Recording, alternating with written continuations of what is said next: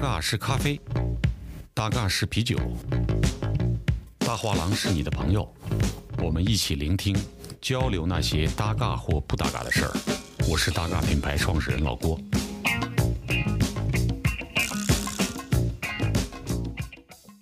大家好，我是老郭。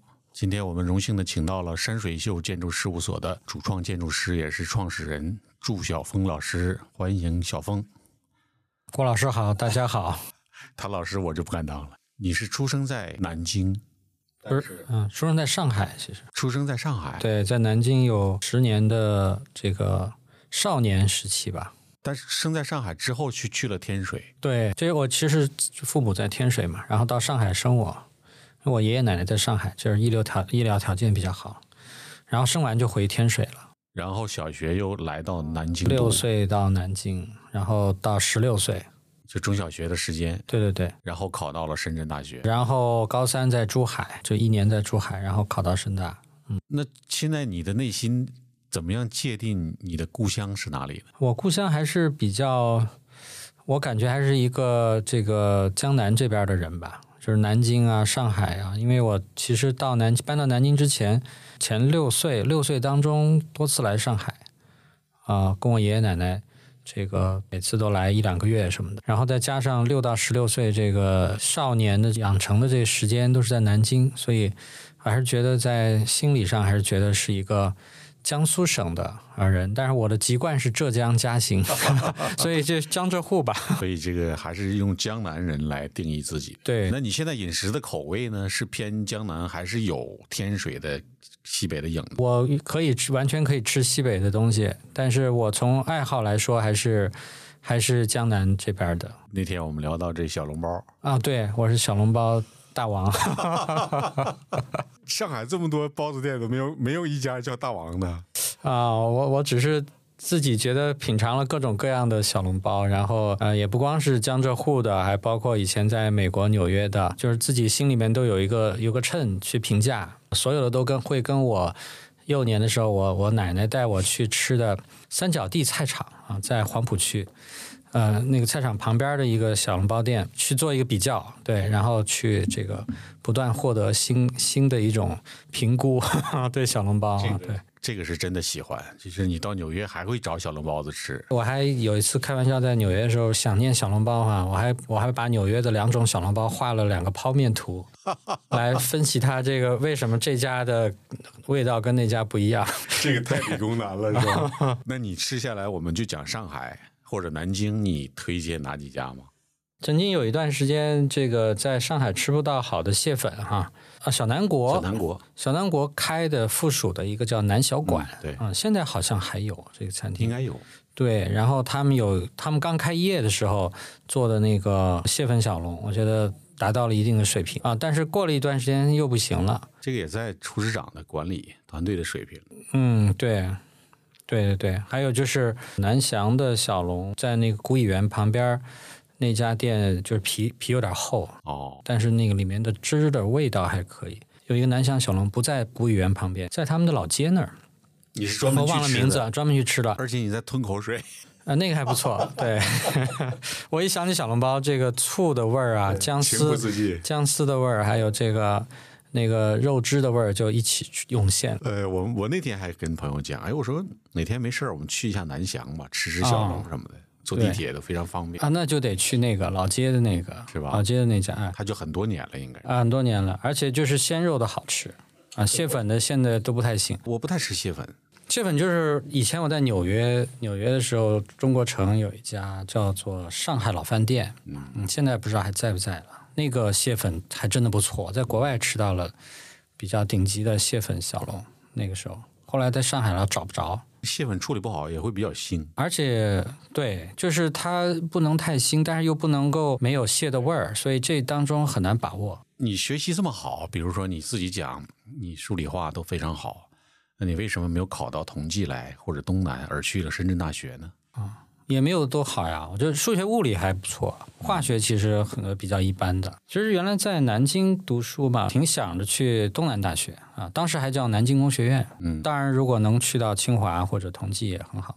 不过后来到就是我是八九年考了大学，在当时在广东，那时候就去珠海了。去珠海了。对，在珠海那时候当中去过一次深大，我高二的时候就去了一趟深大，然后里面还遇到一个老师叫岳明成，原来清华毕业的，然后呃在天津在天大做过，然后到深大来做系主任。当时觉得这学校也挺好，挺新的。当时这个深大是改革开放。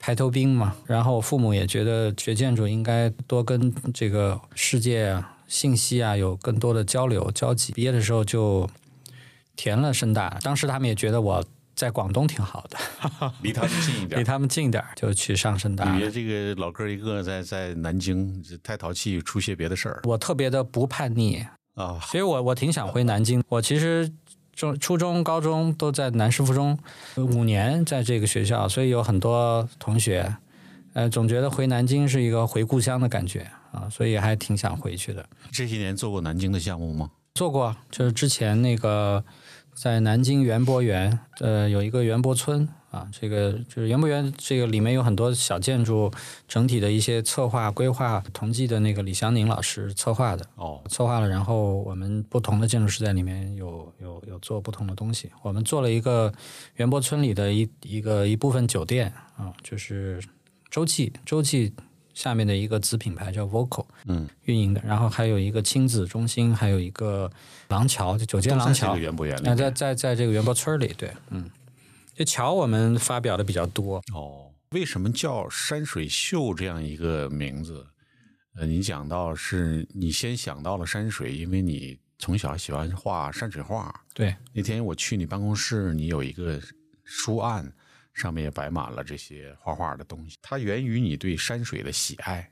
嗯，这个也跟我肯定是跟个人的一个基因可能有关系吧。我后来想想，可能我祖上两两个方面有影响，一个是我我爷爷，他是这个早年是年轻的时候是做在港九铁路做工程师，测量工程师，然后他跟的毛以生。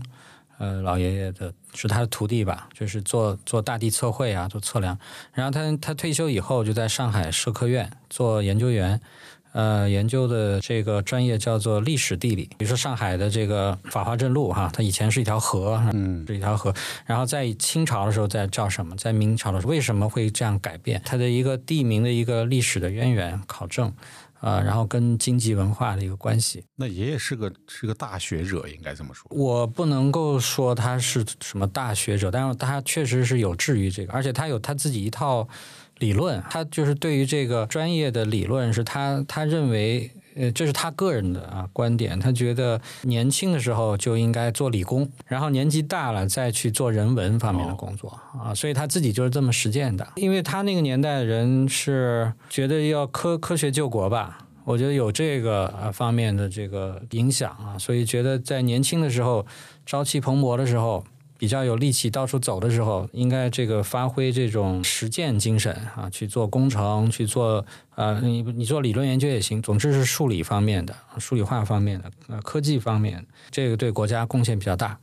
然后年纪大了，可能走不动路了，那做一些考证啊，做一些写些写些文字啊，不太是耗体力的，不太耗体力的啊，这就是他的理论。这个倒是对的。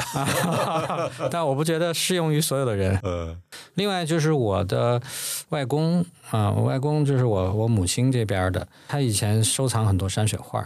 这其实我没有见过他，但我、哦他早就去世了啊，解放不久就去世了。那但你可能在外婆家会看到他的一些东西。这都听我母亲还有呃呃，然后他我母亲家人这个这个传下来的记录啊，当时的回忆啊什么的啊，所以我母亲也喜欢画画。其实我父母都是理工科，他们都是学理工科，都做自动电力系统自动控制的啊，工程师都是原来都是呃西安交大毕业的。我我父亲最早在上海交大，然后正好上海交大迁到西安，我父亲经历了上海交大衍生出西安交大的这个过程。他一年级在上海交大，二年级以后去西安交大。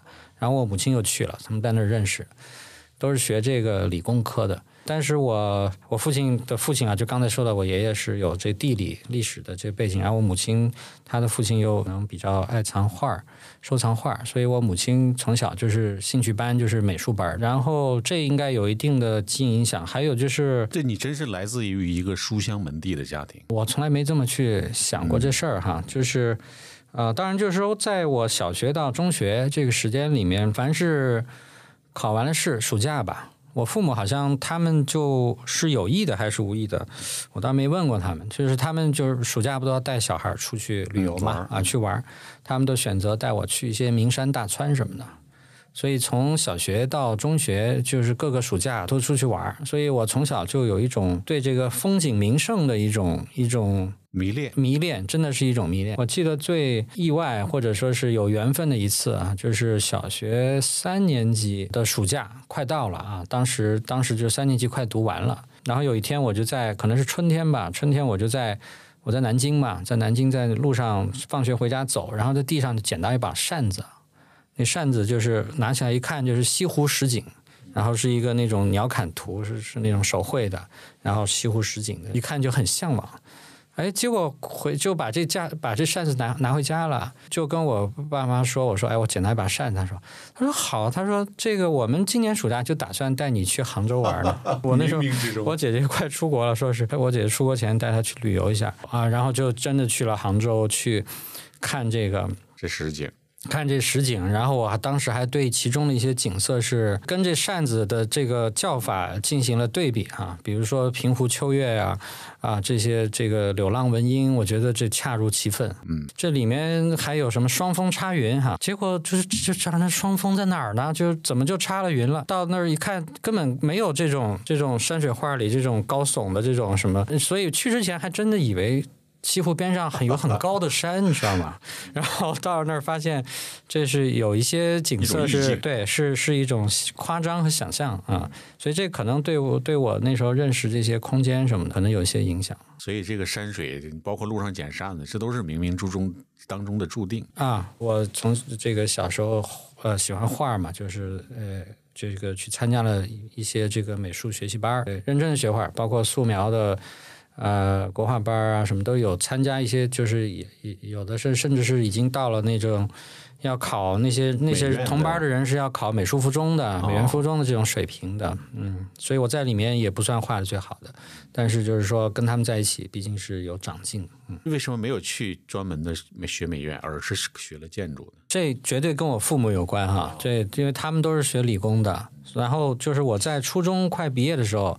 初三的时候，然后初三上学期，我记得这个我们南南师附中的这个美术组的老师就就来这个有一次好像是找了我父母哈，就是一一一块谈一谈聊一聊，他们觉得我的水平呢可以去申请，呃，再练一练，再申请去读美院附中。他说这个挺好的，说是这个孩子是有这个呃能力和天赋，应该可以去学这个。就问我的意思怎么样？有意思的话，他们也可以去联系一下，推荐一下学习班啊什么的。后来我父母就跟我谈，说是说这个这太早了，就是听说这个当画家很难成名哈，而且挺挺辛苦的。而且你看，我们俩都是理工科的，那个时候是这个口号你，你肯定知道哈，叫这个学好数理化，走遍天下都不怕。我们小时候都是这啊，是吧？对，所以我，我我对我父母来说，这个在高中阶段的这些数理化，如果不学习，对他们来说是有点儿不可思议的事儿。但是他并没有就是掐断我这个这个这个兴趣，对，因为我我不是数理化也还可以嘛，嗯，尤其数学物理还可以。所以他们就自己在上了心了，就想着，哎，怎么能够留在这个，让我能够继续读普通高中啊，学好数理化啊，理科，然后同时呢，还能不淹没我画画的爱好。结果他们有一次就在街上新华书店里，这个我高一的时候应该是八七年，他们在新华书店里买到一本杂志，哎，也是特别有缘分，就是这本杂志叫《建筑画》。嗯，啊，建筑画，然后而且是创刊号第一期，那个他们就买回家来给我看，他们也看不太懂，但是说给我看一看，就是也许对我有点启发。我那时候有一点沮丧嘛，就是这个因为已经上了高中了，我也听他们的话，我我也没有太沮丧，就是就觉得那数理化对数理化学吧，只是觉得哎呀，这高中了，我这个以后画画这个事儿，反正就是业余爱好吧。然后他们把这书买回来。杂志买回来说给我看看，你说你看看建筑这个东西，建筑这个是理理工科的，但是也需要画画，就是当时这么给我讲。我一看挺有意思，这个是里面的这些画呢，还有这里面出现了一些建筑师，就是这创刊号第一期呃，跟后来过了两三年哈，三四年以后，这个杂志后来蜕变成了一个一个就是画表现图，哦就表现图那种其实就比较一般，非常没有太大的建筑学的价值的一本杂志了啊，这是我个人的啊而言。但是第一期真的非常好，如果你能看到第一期的话，呃，第一期就就是都是一些中国的那个时候的很不错的建筑师写的前言啊，然后还有一些介绍。里面介绍了建筑画儿这个这个这件事情，实际上不是什么关于表现图，有好多是关于建筑构思的草图，而且里面就让我第一次看见了这个学习建筑才知道的这些建筑师的名字，比如说柯布西耶呀、赖特呀什么的，路易康、路易康有他们的画在里面。然后我当时看这个书，就你觉得非同一般啊。然后我我还记得当时看那个里面有一个路易康的草图，就是就是金贝尔美术馆 （King Bell Museum） 这个连续的拱，一个一个很简单的一个草图。然后还有贝聿铭画的那个好像不是不是草图，而是电这个 CD 的什么这个这个叫做嗯卢浮宫的那个金字塔的图啊。我当时看了哦，原来这画画还可以干这个用，就是说它可以它可以作为一个设计的一个一种方法啊，就是作为设计思考的一个方法啊。我当时也看不出那个连续的拱有什么好看来啊，直到后来学了建筑才才觉得，我当时还记得最早看见。金贝尔的那个草图，还觉得这有什么啊？后来学了以后，哦，我又去过了，我知道这很伟大。所以这些可能我自己感觉，在对于一个在一九八八七年的一个中国的高中生来说，通过这样一本杂志，能够接触到这些名字，包括这里面的这些思维和手啊，还有新手的一个关系，应该是蛮幸运。所以我很快就觉得好，我就学这个。然后后来就一直到考高考啊、填志愿，都是把建筑作为第一志愿了。嗯家里的培养和刻意的引导起到了作用。嗯，绝对的。嗯，你在深大的建筑也是五年吗？对，五年。然后你直接就去了纽约。没有在深大那个留校工作三年，在设计院，呃，工作三年当中也教了有两年，有一年半教了深大的本科生，就是我还带了课当老师，当了一年半，其中，嗯，然后怎么会去到纽约呢？呃，我先去 Boston，啊 Boston 去去 Harvard 留学嘛，嗯在在那个 Graduate School of Design，就是设计研究生院，留学是两年，九七年到九九年，然后九九年毕业以后，在纽约工作五年。那个时候纽约有很多现在在国内的这些建筑师了嘛？对，那个时候，而且那时候是还蛮扎堆的。我想现在更多，但是可能因为那个时候就那么十十位左右，所以反而形成了一个比较亲密的，嗯呃，经常聚会的一个一个小圈子。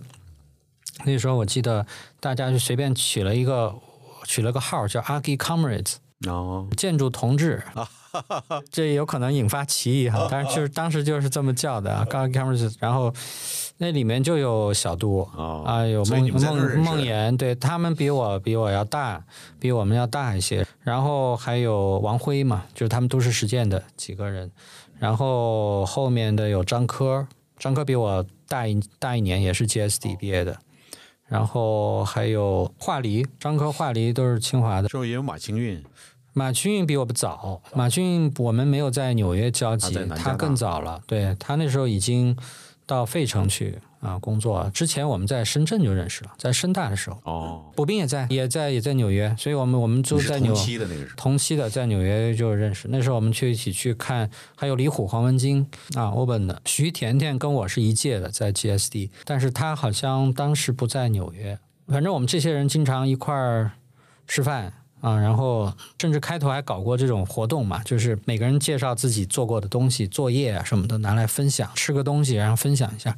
每个周末都搞，或者一两个周末搞一次，然后一起去电影节，纽约电影节，然后还去演唱会啊，或去听什么这个，比如说坂本龙一的演奏会，嗯、我还记得这也挺像早期在纽约的那一帮艺术家的一些生活。那时候也接触到纽约圈里的一些艺术家，其中也有中国人的，嗯，就那时候高明路就在嗯，在在纽约，嗯，徐冰不是那个时期的，还要早，冰我当时不认识他，是吧？然后我们几个后来就纷纷回国了嘛，还有赵忠贵啊什么的啊。就是那时候在纽约工作了两三年我工作了五年啊，五年在纽约啊，然后我走了不久，好像董工也到了纽约。哦。他那是我们在纽约的时候，他可能在哪里工作还是怎么？啊当时啊还没来那时候啊，你对纽约是一个什么样的印象？我挺怀念纽约的。你那个时候就二十几岁，不到三十岁，九九年二十八二十七到三十二岁，最最好的时光，比较有动力，对比较那个什么的热情的时候。对，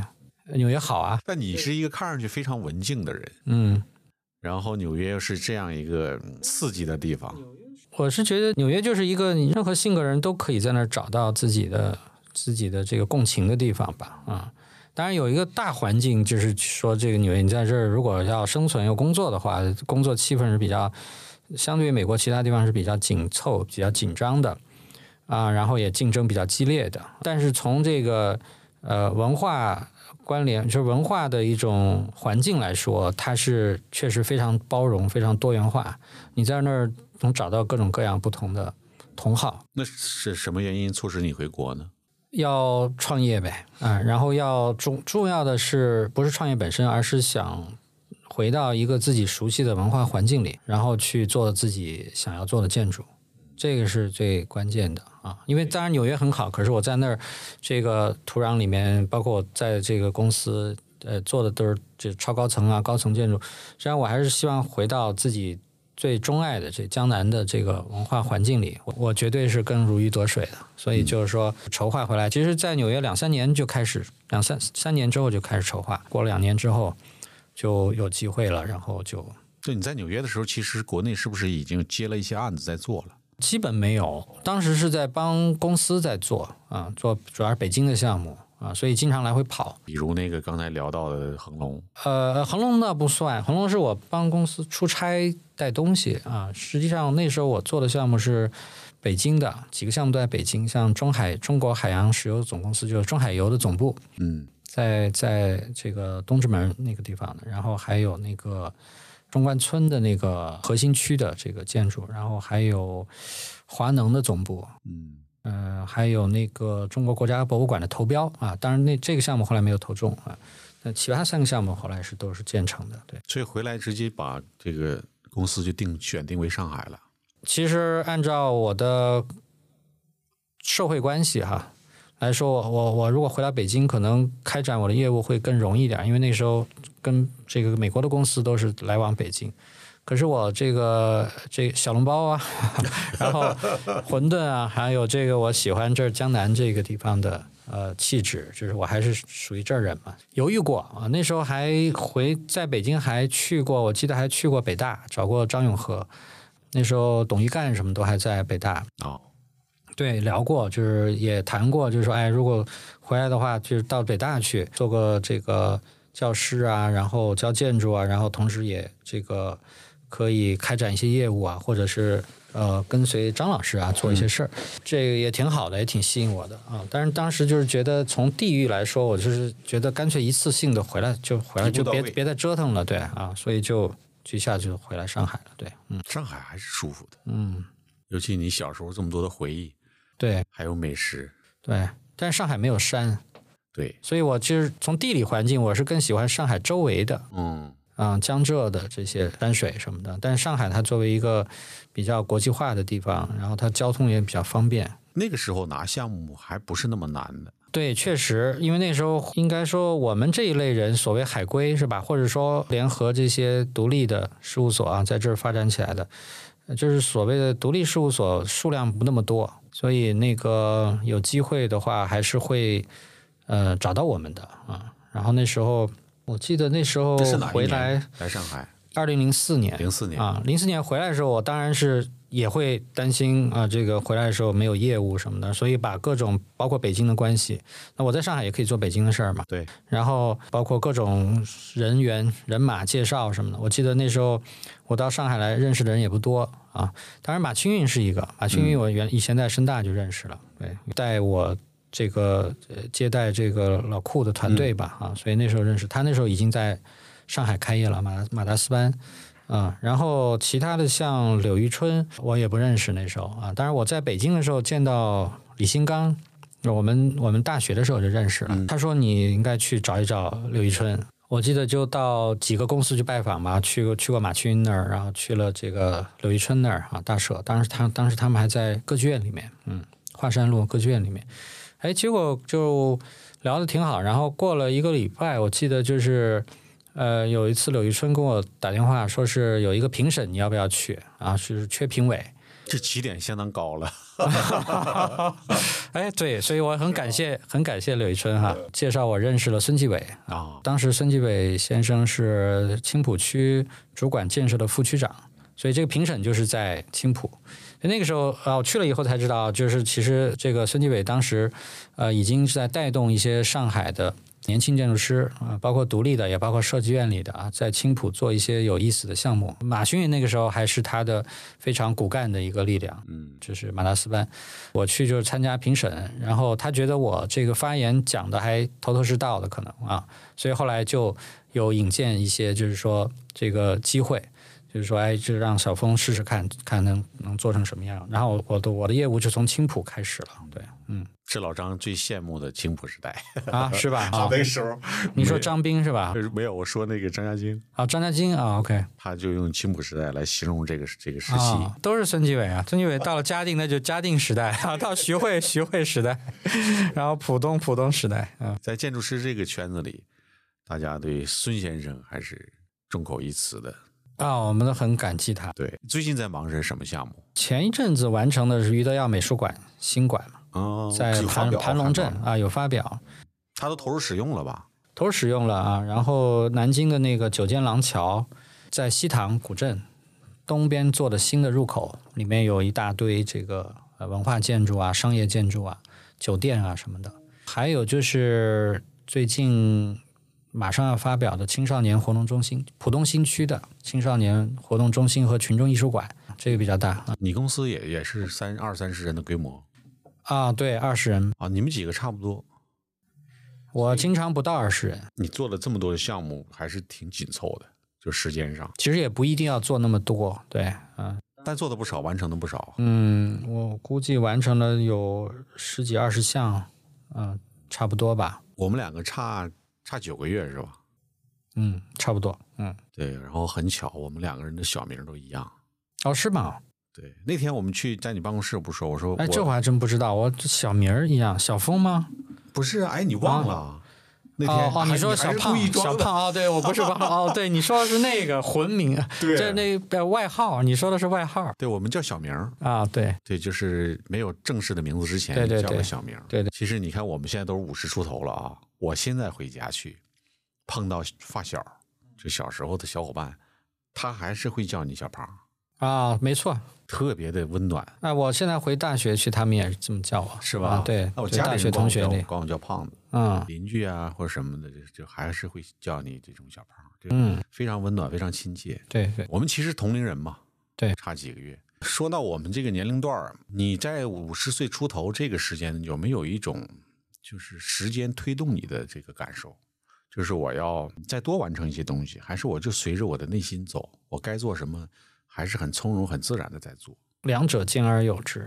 对，然后我是觉得你前面问我这些年，零四年到现在也有快二十年了，对，然后做了一一些项目。我是个愿意去反思的人，以前也说过按周期嘛，就是我开头就是不停的在吐，就是把以前学过的东西想在江南做一些，做着做着觉得好像没什么这个。动力，或者是没什么这个有点乏味啊，然后我就在反思，所以到了一二年那时候吧，就是做了大概八年左右，就开始这个比较着意的去关注结构跟空间的秩序啊，就是这个通过通过一个体系，每个建筑都是一个体系，去创造一个小世界或者是一个小体啊，然后去跟周围的环境啊，跟这个跟人的活动体验去结合。哎，做这就很兴奋，然后一系列的就包包括后来出的书，也是这个方向上的吧，就几几种不同的方向，什么庭院啊、细胞啊、家的无形啊什么的，不停的演化，就是每一个都做成了一个系列，然后做着做着，这个也出了书，所以到了现在了，又是十年过去了，然后现在又开始。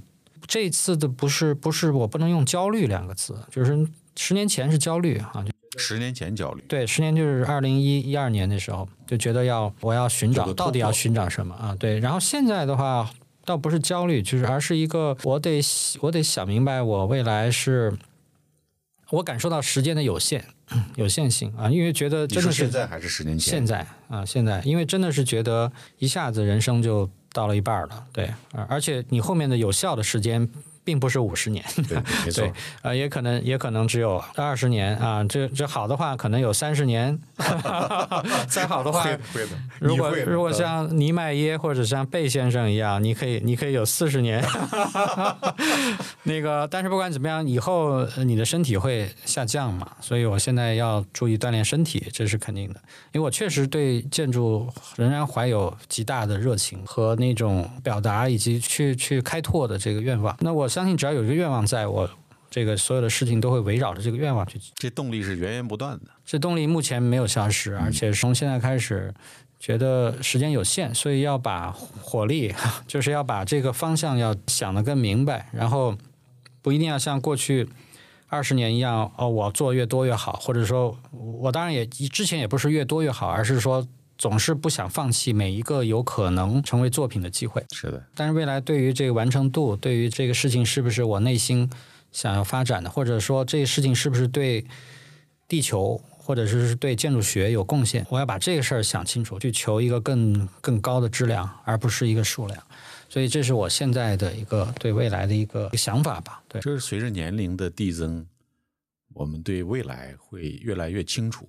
对，我认识的你们这些建筑师，当然都是比较知名的，在一线上冲锋陷阵的，大家都没有求一个量，嗯，就每做一个东西，还真的都是非常棒的。你这些年做过的这些项目或作品，你自己比较喜欢哪一个？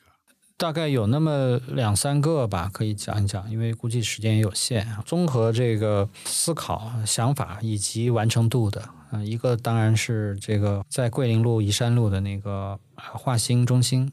嗯，就后来谷歌租下来，租了蛮长时间，就做他们的创客活动。那个是在我们书里是放在自由细胞这个组里的，就是它是一个在树林当中啊，原有的一个树林当中悬浮起来的一个东西，用结构去生成整个整个秩序。这下面其实要有一个通勤的大量人流，要每天穿过这个树林的动线，所以你要保证这个动线的畅通。所以它主要的这个面积就架在二楼，就通过混凝土的这个墙啊，把它架起来，十片墙上面架了四个体积，这体积就是我是管它叫六边形这个的边缘啊，就是从六边形里找出来的 Y 字形和 L 形啊，然后整个在浮在上面的四个体积，每个体积都是只有四米五宽啊，然后它就在这个树林当中。有有点像一个平放的树树林啊，树枝就是在这树林里面游走，然后跟这些树枝交交织在一起啊，跟真的树啊，跟的六棵大的香樟树，六十五年的，跟它们交织在一起，甚至就是说有些树跟我的结构的这个行架、钢行架是互相穿插的啊，这有一种互相搏斗、互相喜爱、缠绵，也可以说是缠绵交织在一起交织在一起的一个东西啊。也就是说，形态上角度来说还比较 radical，还蛮激进的，但是你在那个里面。行走体验的时候，你能感受到园林啊、感受到一个层次和里面的一个动态的一个气氛。我觉得这个安宁的一个气氛啊，就是你在每个空间待下来、坐下来还是很享受的。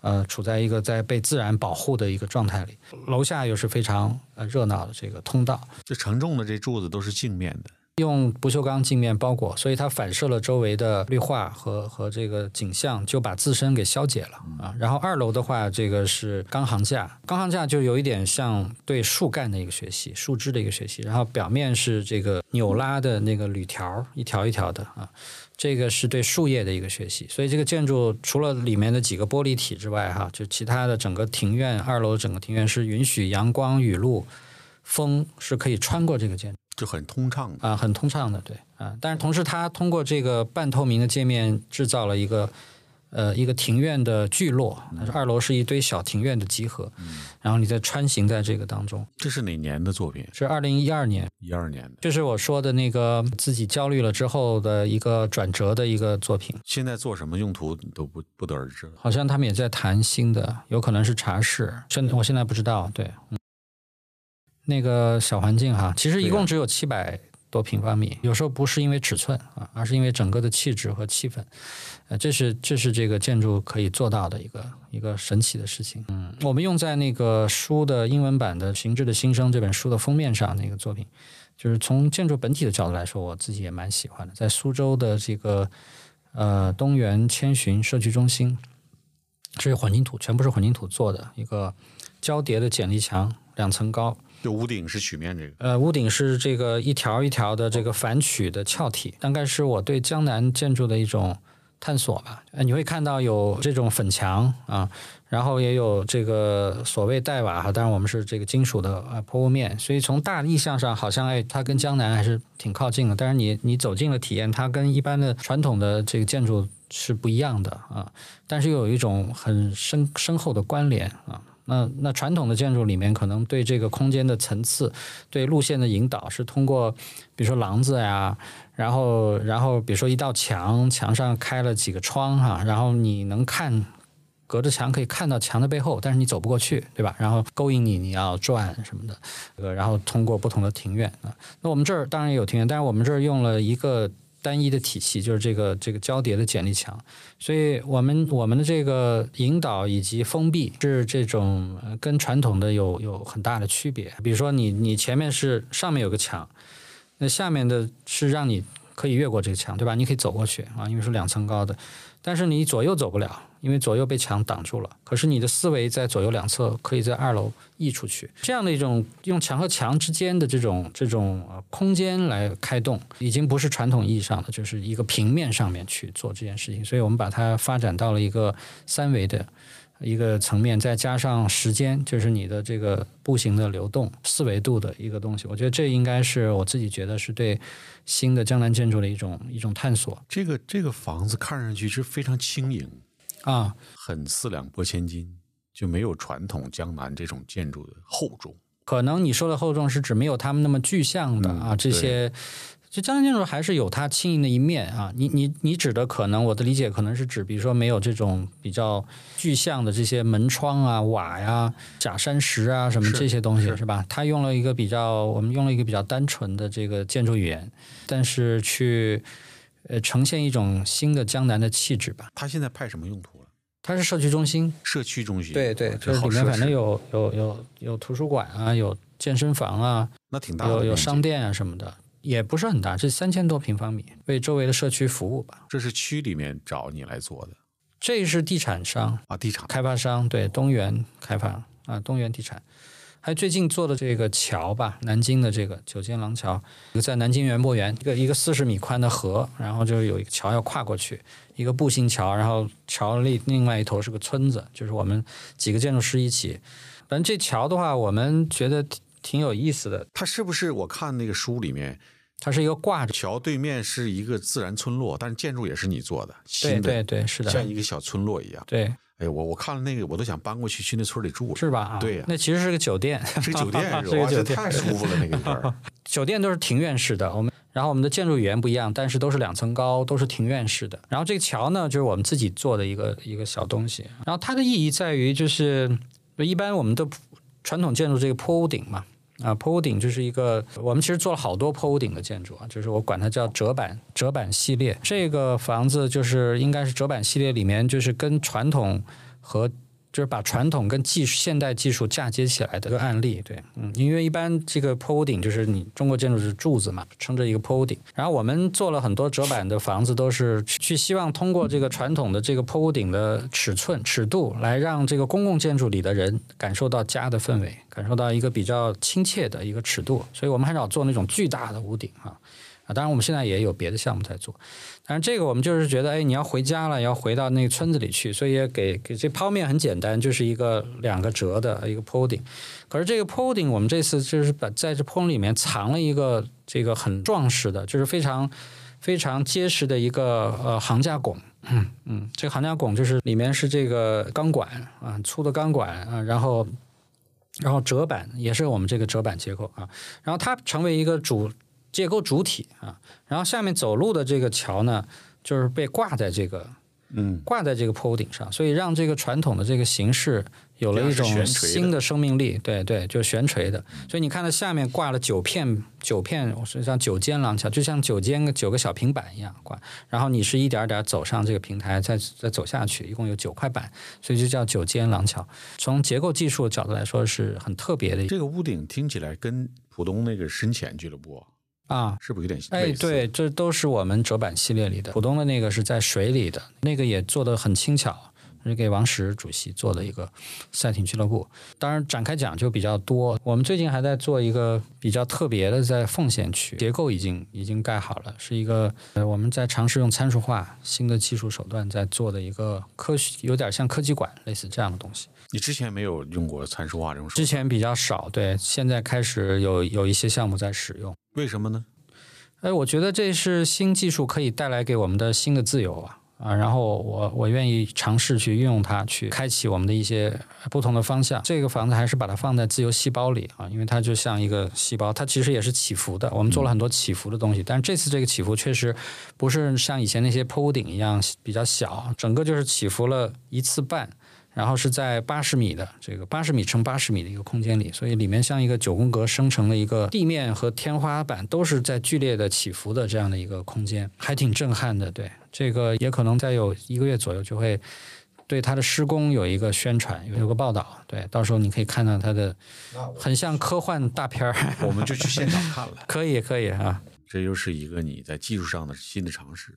啊，我是总是乐于见到技术能够给建筑空间跟建筑人类的建筑空间是互成的、互相成就的，嗯，互相激发的。这当然也有赖于我们跟我们结构师的配合。嗯，张准，我就想说，是不是又是张准这合作？这个是这个是张准的，对，一个结跟我们的一个结构上的合作，对。就现在好像你们大家做到一些项目，基本上结构都都被张准有不少啊，对，很多，啊聊起来就是。但是现在我们也有也有跟其他的也有合作啊，而且有通过有有两三次活动吧。我觉得张准他的意义不光是在于他自己，就是跟我们这些独立建筑师合作了很多作品啊，还有他带动了一个风气，就是去年参加这个同济的同济的这个大设计院里的一个设计院的。一个结构讨论会，突然发现就是说张准也参加了哈，就是说呃张老师他带动了一批年轻的结构设计师，就是我个人理解，就是以前在咱们国内的结构工程师哈，包括以后未来可能设备工程师，或者说只说结构师好了，他们的成就感呢，就是说来自于，比如说我要盖一个超高层建筑，高度高的不得了啊，或者我要盖一个巨大的桥。大的跨度，或者说是一个一个体育馆很大的跨度，然后这个结构设计师才有一种荣耀感，一种成就感。实际上呢，这个张老师就是带来的一个风气啊，实际上是跟呃，比如说日本、欧洲有一些这个很棒的结构师的一种一种思维，就是他并不是仅限于他的成就感限于这方面，而是限于一个体系的一个新体系的建立啊，或者是一个混杂体系的建立。呃，它不见得是像结构师自己归纳的那样啊，这个要不然就是框架式，要不然就是这个什么悬悬挂式啊，要不然就是这个呃行架啊来做。有时候你说不清楚是它是什么，但是它呈现了一种新的面貌啊。那么对结构学、对建筑空间有推动、有推动的价值和意义。这个体系的精妙、精致啊，还有跟建筑空间结合，能够让结构师自己感受到成就感。呃，那么这件事情，呃，被张老师这个气氛带动起来，我觉得现在上海，呃，出现了一些新的年轻的啊，也都有这个方向的话，是非常健康的。其实之前提到，比如说这哪个哪个建筑师的作品，大家甚至都不太提到结构。嗯，但是这几年真的，你像江张准这个名字，就每天在耳边哦环，绕那可能因为你跟我们这帮人混的比较密切。啊，对，一提就是、啊，这张准做结构，所以真像你说的，结构现在就是从这个窗户后面出来了，嗯。到前面来。它本该如此啊！当然我，我并不是一个原教旨主义者哈、就是比如说做一个东西，就是这个混凝土，它就一定要暴露啊，或者是钢一定要暴露，或者怎么。但是从某种意义上说，结构呢是从我们建筑根儿上，任何建筑，就算你有一天到月球、到火星上以后，我们去造房子，它也需要结构，但是它的原理、受力原理还是一样，只不过参数会发生变化，引力不一样嘛。但是你都要把力传回地球，或者传回这个母星上。当然，你也可能未来它可以有变化的建筑，动态的，这都有可能。但是这个这个原则不变，而这件事情它完全是关乎建筑的本本体，就是建筑学的本体。所以建筑学本体，我是愿意相信它跟结构的本体是牢固的锚固在一块儿。在这个情况下，如果建筑师在设计空间的时候，如果这个结构和空间是互相成就的，我就想想这个兴奋哈，就是说这难道不是我们建筑师应该追求的一个一个一个很本质性的东西？在这个情况下，我放松的看待装饰。啊，这些装修的这些部分啊，或者是表皮的部分，其他的这个这些问题，这些问题其实不一定非要原教旨主义，非要多纯净。可是就是说，如果你这个结构跟空间这个这个模子搭起来了，我相信你其他的地方、其他东西，你可以去让它自己在那儿有不同的呈现。真的是，就是从我个人来说啊，对我是个建筑发烧友。我其实从三年前，我从之前从来不了解结构这个事儿，我最近这两三年开始关注结构这个事儿，哎，我觉得非常有意思。嗯甚至于我一个同学的孩子考到前些年啊，他现在已经毕业工作两三年了，他学结构的，他受他舅舅的影响，嗯他舅舅是一个结构工程师，然后他考去清华学结构。当时我跟小杜还聊，小杜还说：“哎呀，怎么不去学学习这么好的孩子，怎么不去学建筑？转吧！”哎呦，我说那人家的爱好，啊，你现在再问问他，他肯定也不一样了，这说法。然后我这两年开始，我也开始关注结构。我一八年做了一个餐厅啊，好像这个设计师，我做了一个巨大的钢结构的嗯悬浮的餐桌，嗯巨重无比。我挖了一米五深的这个地沟来埋埋这个基础。这一楼嘛，这个一楼啊，啊，对，我们肯定所以是你有你有条件做这个地基，对然后我记得好像这个结构工程师就是张准，啊。然后这设计师刚给我介绍，他郭哥这个是著名的结构。那你看，你也开始，你已经在玩结构了嘛？是啊，我我在，所以说现在我前几天上上一期跟沈河聊的时候，我说我再开酒吧出来一定是很不一样的。就是我现在我就觉得上海这些年是过度装饰主义，嗯每一家小店哪怕太过度于精致了，就生活已经很精致了。你去每一家店，这个店做的又一家比一家漂亮，真都审美疲劳了。嗯，我不完全同意你的说法。啊，这在一年前，我觉得你这样说，我完全赞同。嗯现在一年之后，经济下行了，这些小朋友们，他们如果能够到一个精致一点的地方去吃个饭、喝个茶什么，他可能有一种享受感。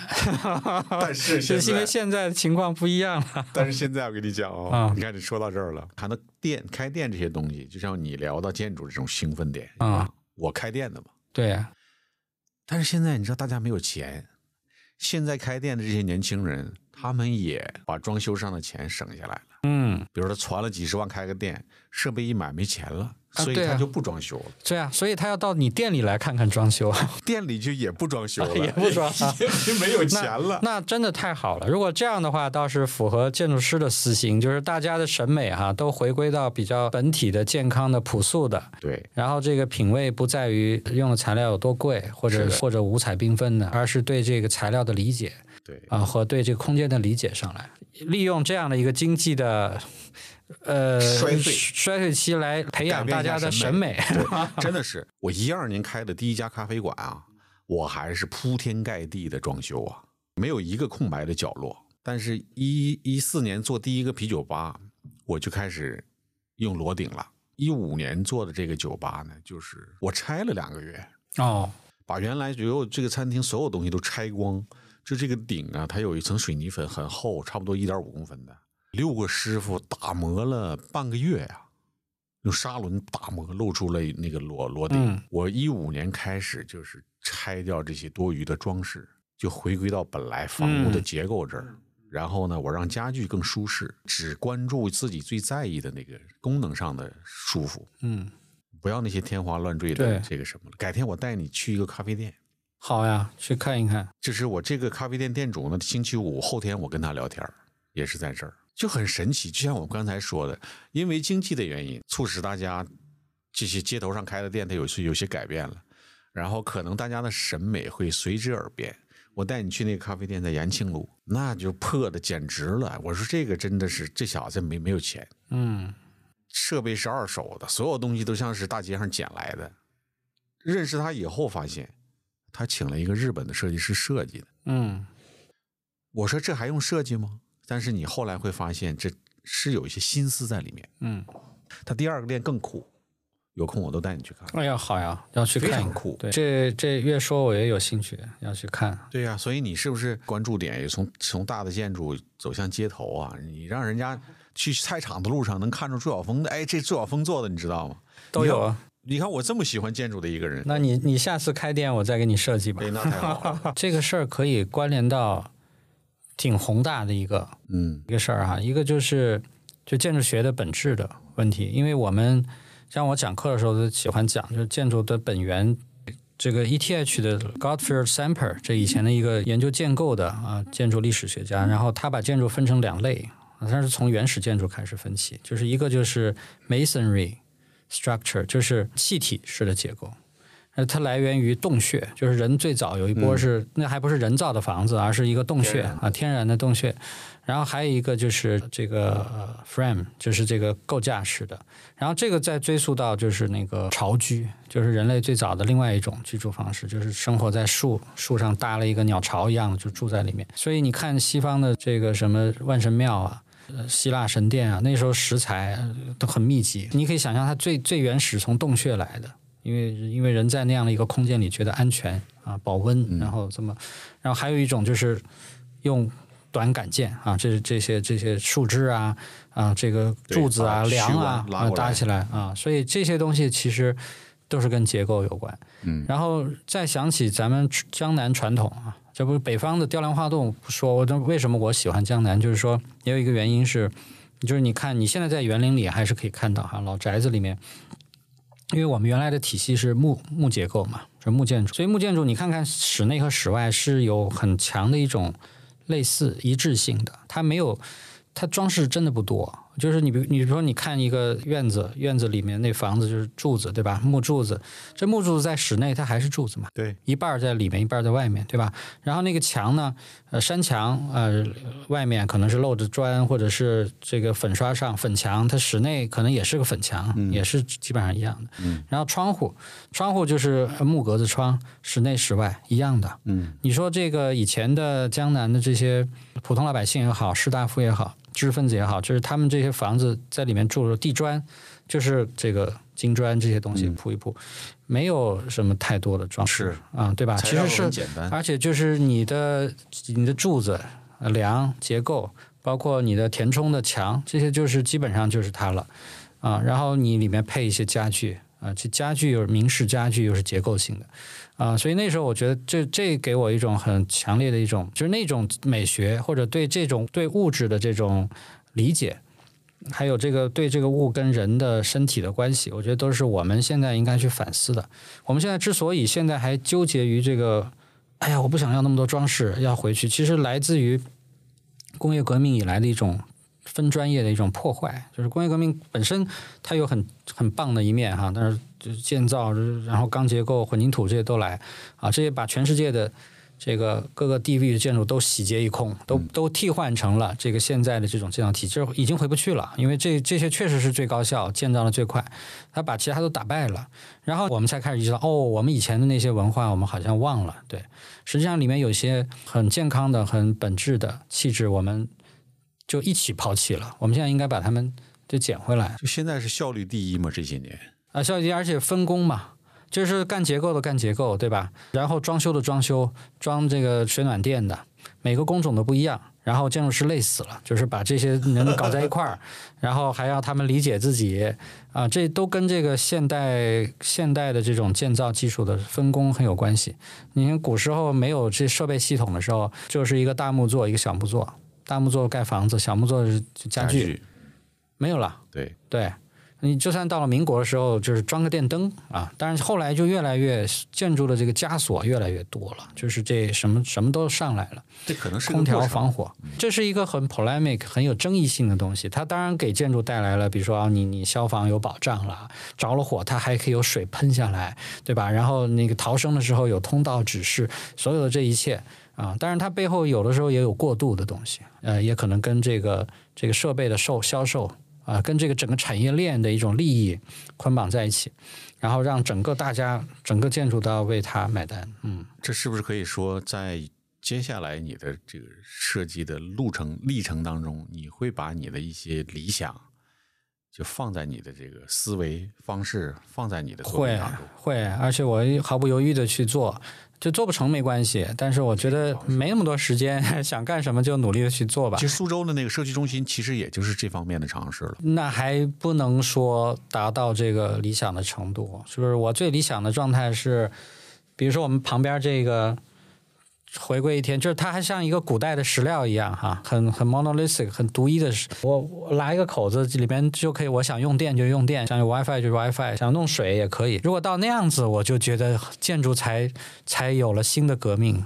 才牛，那才叫牛。现在我其实现在大家都说现在的技术突飞猛进什么的，AI 什么都有哈，但是我觉得建筑真的太落后了。我真的是这么觉得，就是我们自己觉得好像整天在一个装修的环境里，觉得哎，这设计就是形式上新潮或者是什么，但是我觉得从这个建筑的革命、技术的革命上来说，还是很 low 的。最后被一个装修的东西拼在一起，啊、如果能真像生物体一样，像我们皮肤一样，那人类有本事。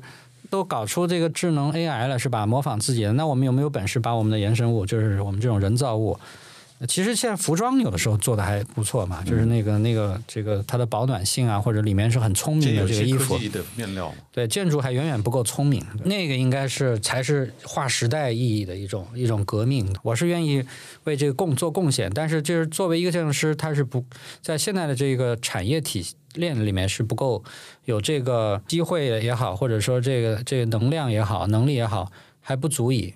所以我有这个理想，但是呃，不见得做得到。这可能是一个整个行业的，嗯，大家都努力往这个方向。对，而且要打破对这个成见和互相之间的一种壁垒，能够在一起研究这个事儿。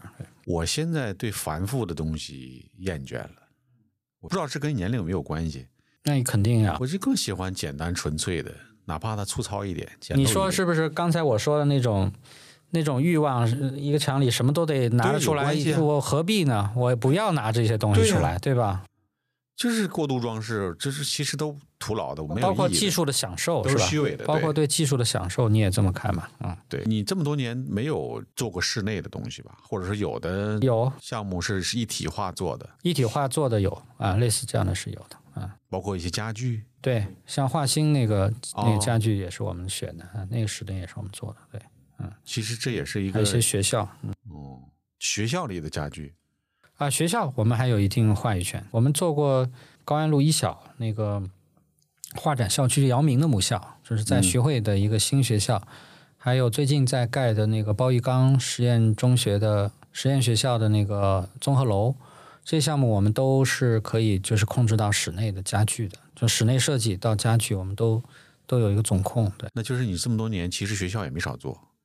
啊，做了还做了，还有一个幼儿园嘛，哦就在上次看过华师大的那个蜂巢幼儿园，还有在深圳现在在盖一个南门墩九年一贯制小学，快盖好了，明年明年春天盖好，嗯，这也有四个学校，你现在会去怕把自己的项目都拍成纪录片吗？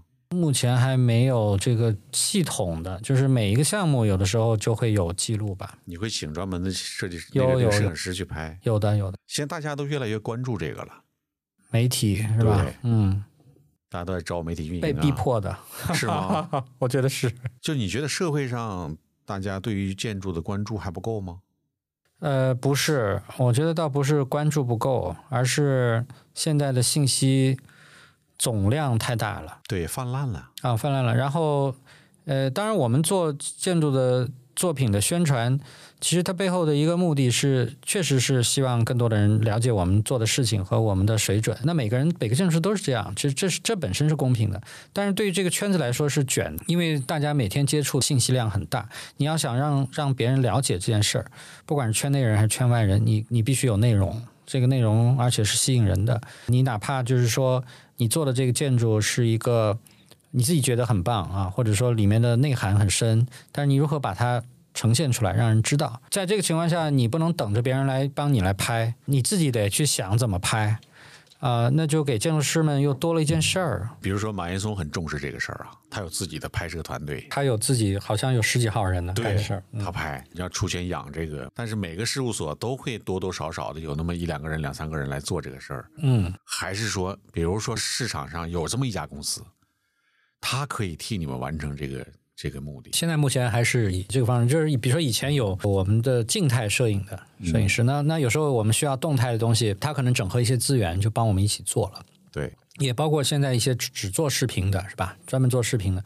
那我们这边当然，这个对于我们这样的一个不大的事务所来说，就是一个人有一个人专门做媒体的，媒体的这个呃接洽啊，这媒体主管啊，他去张罗这些事情啊，这个连接这些事情达不。到你的要求。但是他不是那个拍摄的人啊，他如果自己去拍，那这个就不一样了。所以还是要找专业的团队合作。你看，就像我做播客来请大家来聊天，比如认识的我自己邀请了，你要比如我邀请小峰，那要通过小都推荐，说小峰非常棒，你请他来聊个天。我说那你沟通好，哎，他有一天突然嘣发我了，他先跟你沟通完，把微信发给我了。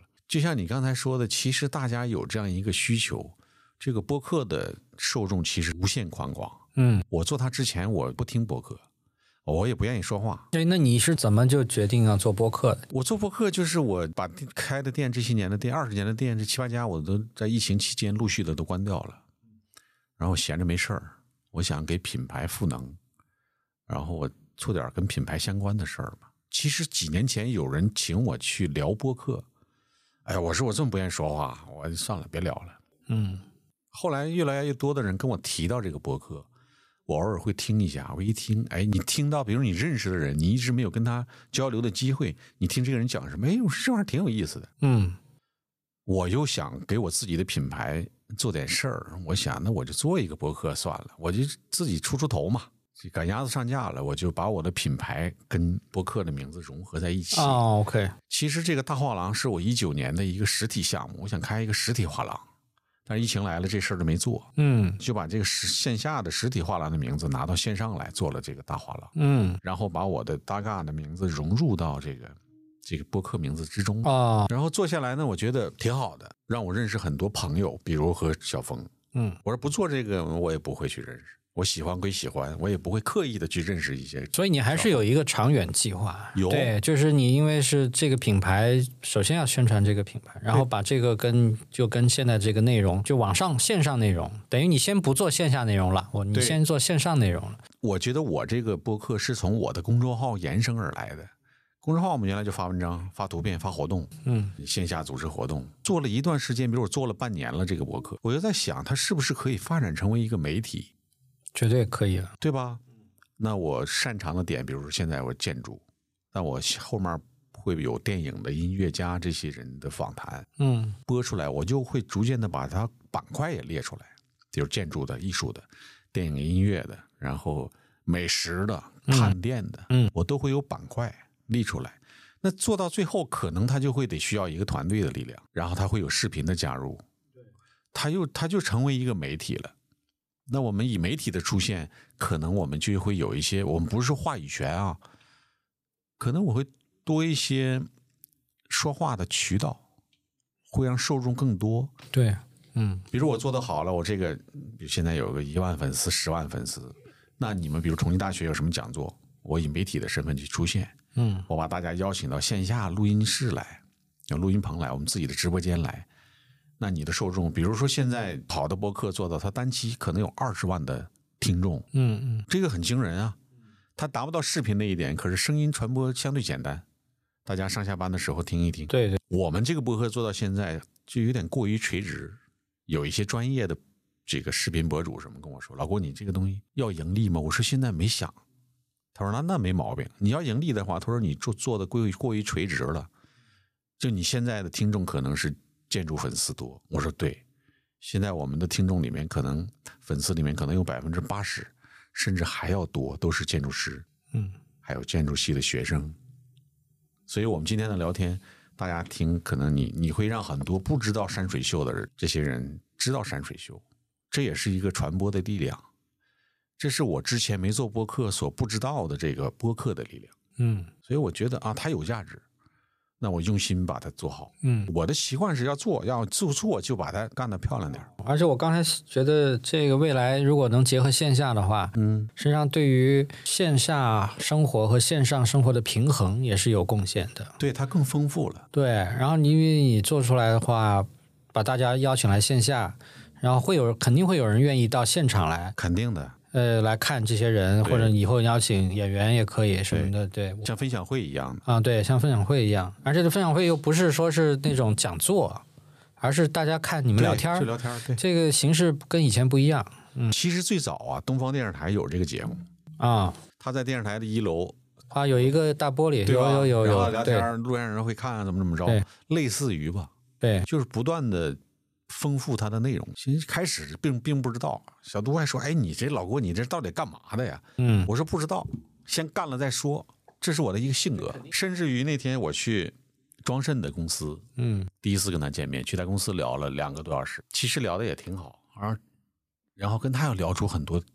庄慎是爱玩的人嘛，啊，对对，哎，聊出很多想法。后来我们又约了一次见面，他找了一个声音艺术家跟他啊合作的那个，对，我们又聊。英英奇是吧？对嗯对，哎，触发有我几个触发的点，我甚至于想把我们这个大画廊作为一个项目主体，我们加入未来的上海城市空间艺术季，嗯，可以的，就是整合我的一些朋友的艺术家的资源，我来策划点东西，因为我对房子还是有一些嗯这个先知先觉的，嗯，对我找一些地方。今年刚办完，后面后面的话看看谁弄，对对，其实这个对之前我没接一下，之前不知嗯。道。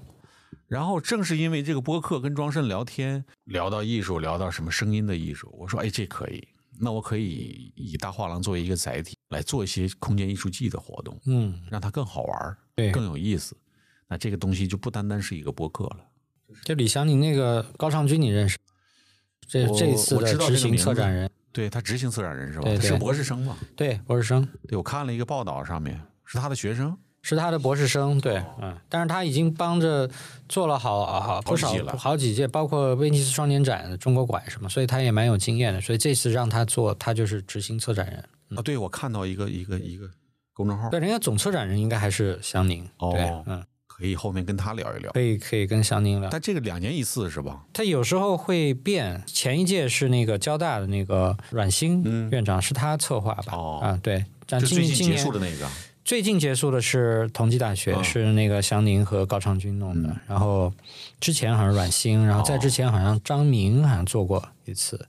当然在之前同济做的比较多啊，之前武江像我的导师武江也做过，就是总策展人什么的。武江是院士，武江还不是，是对，他原来是副校长，原来是同济的副校长，对。我是一个上一次跟沈河聊天，沈河说是我是一个野生城市更新的工作者，我开每一家店我都会挑战一些界限，啊，所以他们形容我是这个野生城市更新这个工作者。那我如果做城市这个空间艺术季的内容，会可能会做的更有意思，对，因为我开因为你的资源跟建筑师资源又不一样，一样。对，我开店的，我认识所有这些市面上的部门，嗯。是菜场啊，什么公交站啊、铁路啊，我都会在里面做一些有意思的东西。嗯。这可能也是年龄的问题，我现在就是有一个紧迫感啊就时间不够，看真有哈、那都有。我绝对有，啊，尤其是这这三年，原来不专注，原来每天吃喝玩乐，现在专注，专注于自己的品牌，专注于自己喜欢的事儿，要把它高效率的、高完成度的完成。嗯让这个我说话好像有些时候聊聊聊聊，整的就高大上了。我是觉得让生命更有意义一点儿，有点有点存在价值。包括你说把你一些新的构思想法在这个建筑作品当中呈现，我觉得是一个意思。到时候看看我们有没有什么合作的这个点。可以帮着张罗一些资源什么的啊，你甚至可以拉，比如说你对跟建筑圈熟，把一个圈跟另外一个圈拉起来做点事儿什么这个是我做注册这个搭嘎品牌的初衷。啊，搭嘎嘛，是上海话，有关系吗？对对我是说我做了这个咖啡馆，我这让建筑师啊、电影的、音乐的这些朋友们都在这儿搭嘎，产生一些共鸣或者想法，这个是一直以来的想法。嗯对，那后面就会做了，比如我们要把小峰的山水的这个概念，是不是山水城市，还是山水什么建筑？我们在城市当中有个呈对现，它不见得是真山真水，但是它可以通过通过建筑、通过空间去去表达。对，比如我们就在菜场，在吴中路菜场，嗯我们搞一个建筑的山水秀，嗯，对吧？这不这山水秀 就不是一家的山水秀，对，而是整个建筑的一种一个秀场。嗯，这也是你妈妈当时给你提出了这个秀的概念。嗯，我觉得你要发扬一下，是的，这个太棒了。我们都是这种人，其实我们内心的这个火焰一直在燃烧的，嗯，表面上看不出来，其实有合适的东西还会点亮你。我刚才又想起小笼包了，给你再加几句小笼包吧。可以啊我给你讲一下我以前画的小笼包的泡面的事儿。那太棒你剪你剪进去剪不剪不无所谓，你自己剪 这其实非常有意思。那图你有吗？还有吗？哎呀，这我倒不见得找着，我当时就随便画的，对。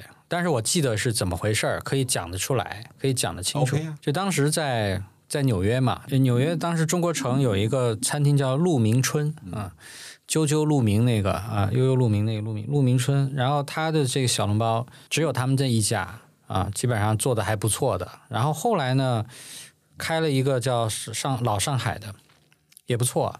然后我去吃了以后，就有了这么一个念头，我说画个图。我当时还是非常幸福的，觉得在纽约居然能够吃到两个都不错的小笼包，就研究了一下。骆明春的那个小笼包呢，就是在笼子里，它就摊在那儿的，它有点像现在这个我们在城隍庙吃那个什么蟹粉汤包，一个特别大的，啊，一个插那个一个吸管啊进去吸的那个啊，当然不是绝对不是那么大的。鹿这个纽约鹿鸣春它是小的，就是跟跟真的跟普通小笼包差不多，它整个里面都是汁水，然后就摊平了，里面也有馅儿。老上海那小笼包呢，就是更白净，就是它的面积没那么大，没有摊开来。它是撑起来的，就是它有个高度。吃的时候两个味道也不一样。鹿鸣春的就是里面的这个汁和这个肉的一些沫啊，已经混在一起了，所以它的汤汁部分已经是跟肉混在一起的，一个状态，比较浓稠。可是那个老上海的呢，就是汤和这个肉馅儿呢分得很清晰、很清楚。所以就是你咬了这个皮之后，你吸呢只会喝到汤，然后里面就剩下那个肉馅儿，然后你再去蘸醋啊什么再去吃。所以这个换成泡面呢就挺有意思的，就是实际上的原因是因为两个馅儿里的肉皮冻的比例，我的分析就是有区别。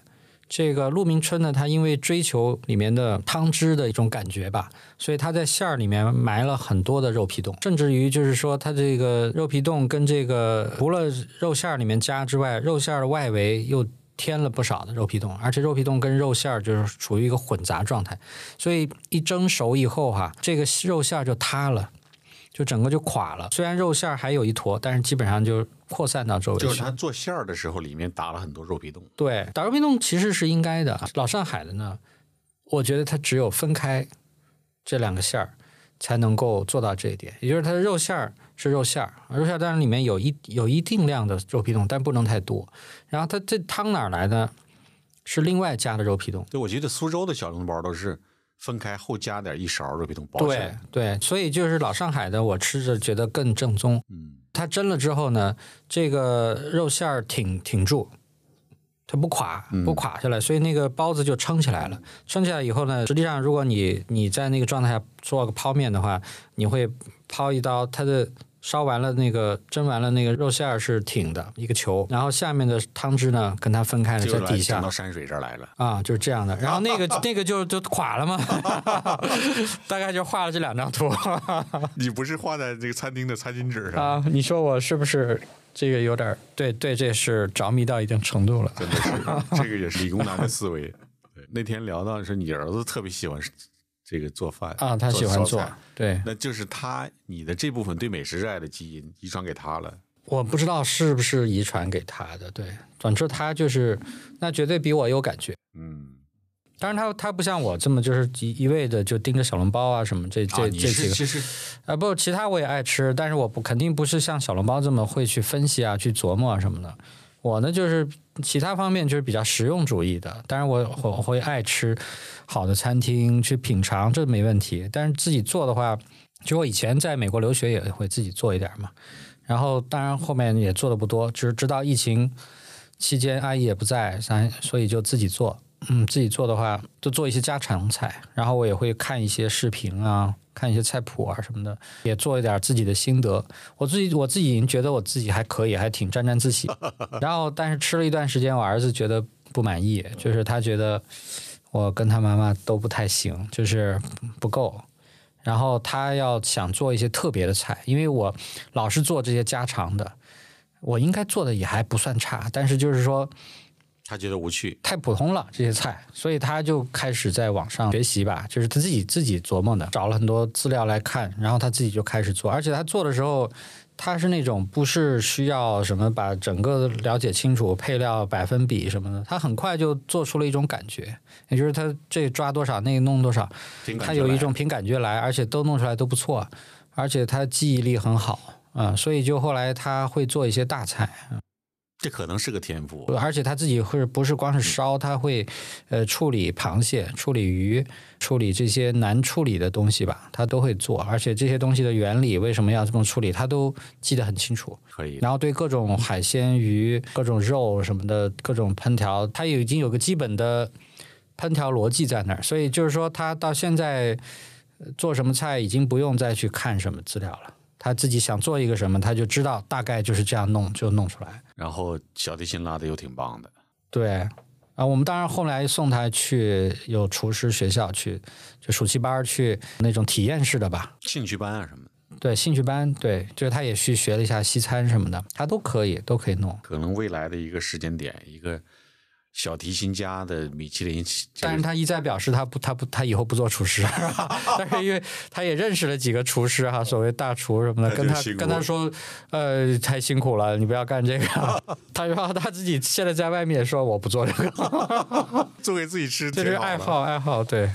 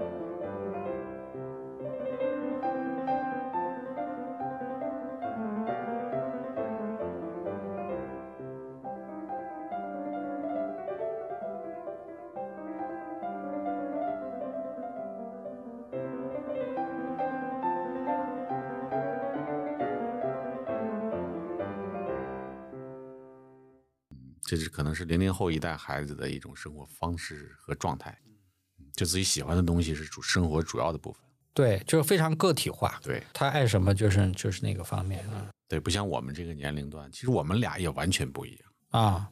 你叛逆吗？我用我妈妈的话来形容我，这几年陪我妈的时间还长了一点儿之前都一周，现在可能陪她，因为疫情的原因，可能关那儿就一个月两个月跟她聊天儿我们家我我有三个姐姐一个哥哥嘛，我最小。我说妈妈，在你这个五个孩子当中，我算是一个什么样的？他说你当面是最听话的，但出了门你就是另外一个人。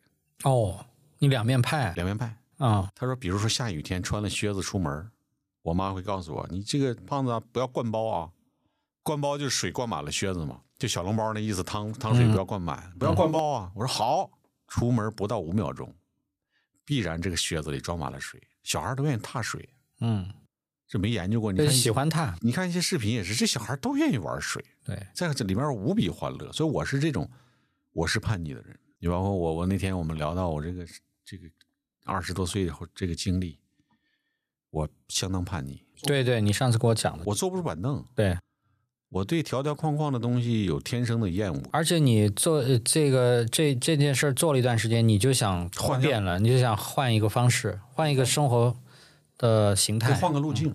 但是我做餐饮这个事儿是我喜欢。啊，也不是餐，我不喜欢。你自己是大厨吗？还是我肯定不是啊。啊，就是你，但是你组织这个事儿。对，我是为了生活才开了第一家饭馆，然后他赚钱，让我在上海立足，我就开始一直在做这个事。就这个是你现在认为换了这么多种不同的兴，趣的。这个你一直保持持续的兴趣的。对，这是做的最久的一件事。嗯，上班没上几年班，你的那你自己研究过你的这个背后的逻辑是什么？为什么你是对这件事儿是是有本质上的兴趣呢？长久的兴趣呢？用东北话说，我是一个没长性的人。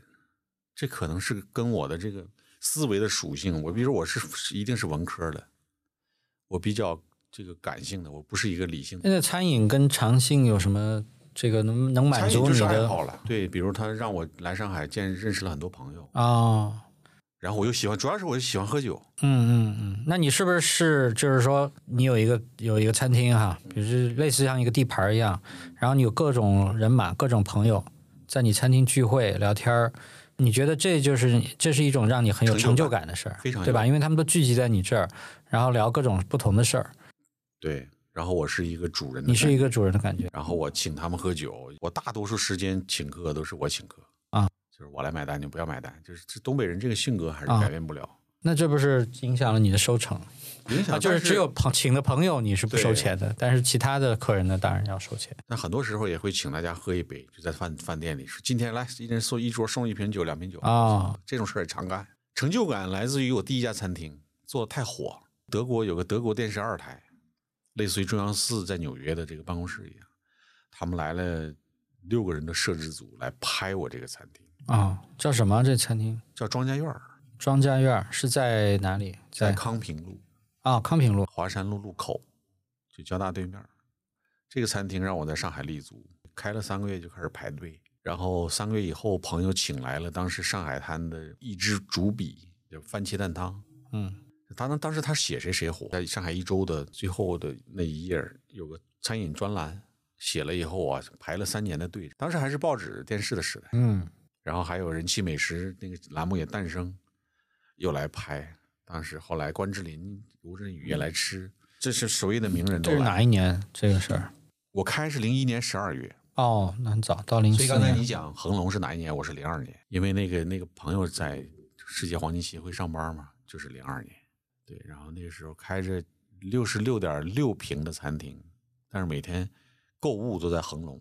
嗯对，这很畸形的东北人的这种嗯心理状态。那个时候很欢乐，通宵吃火锅。跟现在有一个酒吧连锁的叫 TZ House 的老板刚刚，他是个吉他手。嗯还有那个上海爵士的老板任宇清，他当时跟小刚在一个乐队，任宇清是贝斯手。就九八年我在宁波的时候，我在上海中转，我去衡山路他们的 Full 嗯 House、那个酒吧去，我零四年才到上海，才回到上海。对，那那是我最夸张的几年。嗯，那时候新天地也是刚开呀、那时候没有新天地啊，零零零四年之前应该开了。我想想啊、我女儿我抱着她在人那个太平湖那拍个照片，那个时候她可能一两岁两岁，嗯她零四年的零六年，对，就零四零五年可能开了。我们可以对今天有个算个磨合嘛。嗯，刚才你访问我，就是大画廊的副主播朱晓峰来这个 访问主播 嘛我来想一下，库哈斯喜欢，就是原来记者出身，不是采访别人嘛，啊，我也效仿一下。库哈斯对就是你们当时那一波在纽约的建筑师是有挺大的影响的。著作吧，对、嗯他对我当然是有直接影响的，像还包括宇阳，你采访过宇阳对我知道对吧？他他是宇阳老师，然后他给我写了推荐信，去、哦去去留学他，推荐信是他写的。但是这这真正的影响，因为他写了那个这个 Delirious New York 嘛，所以在纽约的话，这个他当时是属于这个他的观点是大家觉得建筑界比较酷的，然后比较反传统的，所以或多或少都会受到一些影响。他是什么原因给你写了这个推荐信呢？